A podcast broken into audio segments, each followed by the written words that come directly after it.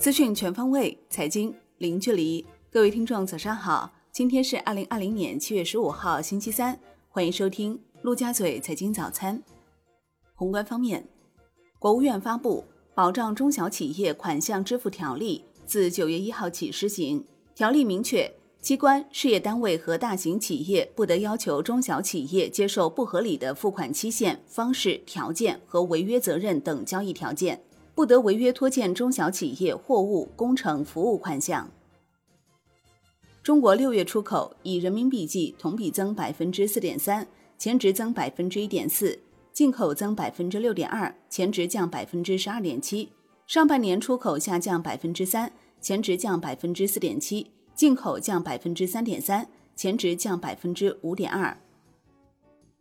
中国六月出口以美元计同比增百分之零点五。预期降百分之二点九，前值降百分之三点三；进口增百分之二点七，预期降百分之九点七，前值降百分之十六点七。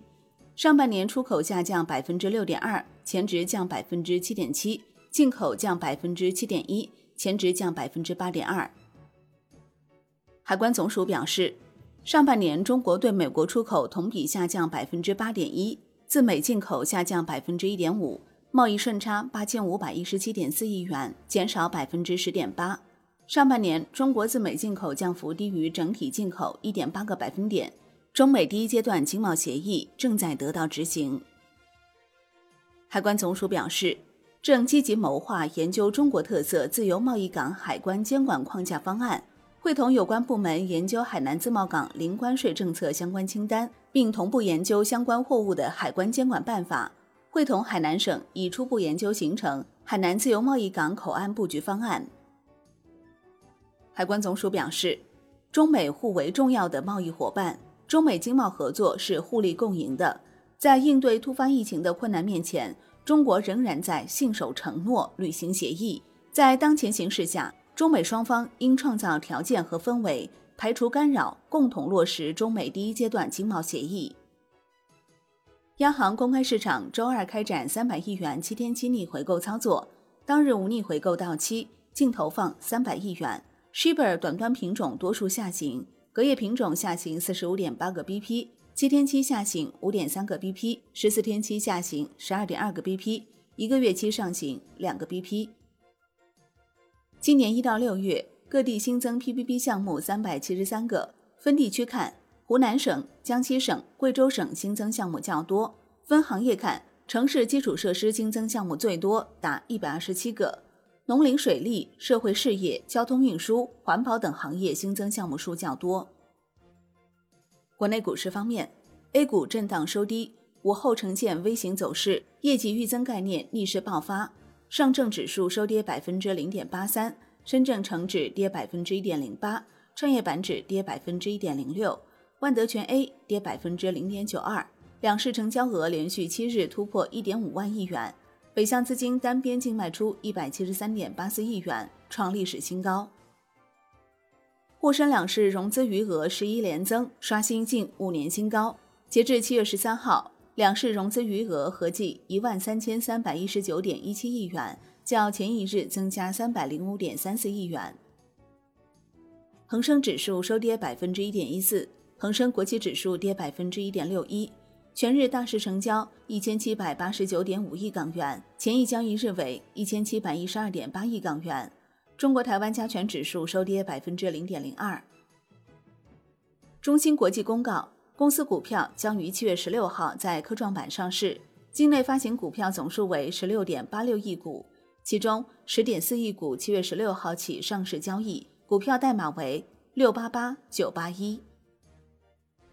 证监会同意闽新微、易华通、先汇技术、世嘉光子四家企业科创板 IPO 注册。与此同时，科威尔、世华新材科创板首发过会。金融方面，银保监会通报影子银行和交叉金融业务存在的突出问题，主要集中在资管新规、理财新规执行不到位、非标投资业务管控不力等方面。银保监会要求坚决防止影子银行回潮和结构复杂产品死灰复燃，严禁资金违规流入股市、违规投向房地产领域等限制性领域。据券商中国消息，七月初以来，银监部门对部分银行进行窗口指导，建议适当控制上半年利润增速。一位地方上市银行高管透露，没有文件送达，而是以口头通知形式提出，大意是上半年利润增幅尽量不超过两位数，应多计提拨备，把家底夯实，不良因何尽合。中基协公布公募基金市场数据显示，截至六月底，我国境内共有基金管理公司一百二十九家，取得公募基金管理资格的证券公司或资管子公司共十二家，保险资管公司两家。以上机构管理的公募基金资产净值合计十六点九万亿元，环比萎缩近七千四百亿元。楼市方面，住建部等六部门印发。关于加强房屋网签备案信息共享、提升公共服务水平的通知，将进一步提高房屋网签备案数据的使用效能，深化放管服改革，促进房地产市场平稳健康发展。产业方面，英国有关部门宣布，二零二零年十二月三十一号后禁止购买新的华为五 G 设备，到二零二七年底，所有华为设备将从五 G 网络中删除。华为英国发言人表示。这一决定令人失望，对英国所有手机用户来说都是一个坏消息。华为将仔细审视声明对未来英国业务影响，并与英国政府沟通。海外方面，英国波士顿联邦法官伯勒斯十四号在开庭审理哈佛大学和麻省理工学院提起的相关诉讼时宣布，美国政府同意撤销留学生签证新规。国际股市方面。美股尾盘走强，三大股指集体收高。截至收盘，道指涨百分之二点一三，标普五百涨百分之一点三四，纳指涨百分之零点九四。欧股收盘涨跌不一，德国 d x 指数跌百分之零点八，法国 c c 四零指数跌百分之零点九六，英国富时一百指数涨百分之零点零六。亚太股市收盘多数下跌，日经二二五指数跌百分之零点八七。韩国综合指数跌百分之零点一八，澳大利亚 ASX 两百指数跌百分之零点六一，新西兰 NZX 五零指数涨百分之零点五二。商品方面，国际油价集体走高，New Max 原油期货收涨百分之零点八五，报四十点四四美元每桶。Comex 黄金期货收跌百分之零点零七，Comex 白银期货收跌百分之零点七五。